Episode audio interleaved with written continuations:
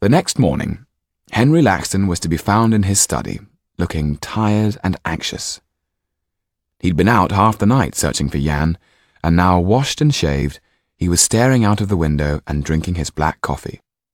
Vane, the valet, who had also been out looking, brought in a bundle tied up with string. Any news? I have just retrieved this, sir, he said, unrolling Yann's coat. Dear God. Don't tell me you found that lying in the gutter. No, sir, in a pawn shop.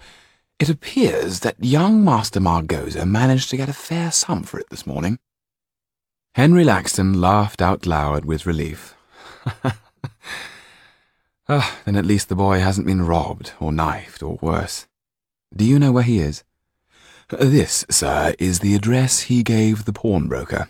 Maiden Lane. Henry Laxton arrived at the house to find Mr. Trippen sitting on an upturned crate. A fire was blazing away, and the room had a pleasing aroma of hot buttered toast. Mr. Trippen was flabbergasted to see such a fine gentleman standing in the doorway, and regretted much that he hadn't, as planned, got dressed, but was still to be found in his battered housecoat and cap. You find me at a disadvantage, sir, he said, bowing. Mr. Laxton handed him his card, and Mr. Trippen read it with interest. The word banker danced before him. I believe that you have a young man staying with you who goes by the name of Yann Margoza. Uh, I have that privilege, sir. I take it then he is not here. No, sir, he has taken the young Trippens out for the benefits of fresh air, and Mr. Laxton interrupted him. The young man is in my charge. Of course, sir. I am in no way kidnapping him, I can assure you of that. By Jupiter, sir, he saved my life. A brave one is that boy, sir. A young Hamlet, indeed, a Henry V on the battlefield of Agincourt. With many theatrical gestures, Mr. Trippen related what had happened in Covent Garden. Henry Laxton found himself warming to the actor, and an idea came to him.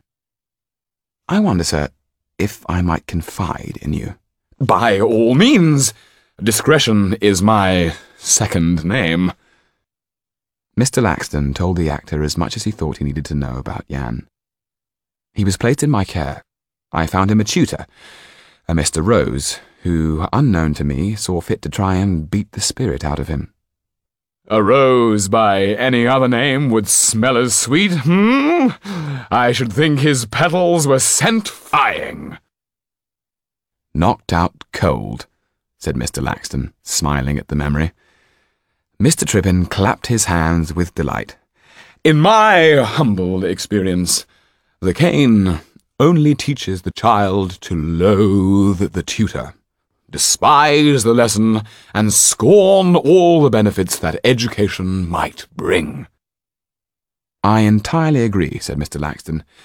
Tell me, how would you go about teaching such a boy as Yann? I would never keep him tied to a desk. No, I would show him London, take him to galleries, the theatre, fire his imagination, and then, when at court, I would tell him about the magic of books. Never let him become bored, sir. Mr. Laxton listened while taking in the lack of any furniture. Have you just moved here, or are you in the process of leaving? asked Mr. Laxton. Neither, sir, said Mr. Trippen. I am between tides, so to speak. I was recently given the opportunity to be a full-time tutor. I turned it down, believing the stage to be my one and only true calling. A foolish moment. Now, alas, death's dagger hangs over me. I have a proposition to put to you, said Mr. Laxton. Sir, said Mr. Trippen, sitting bolt upright. I am all ears.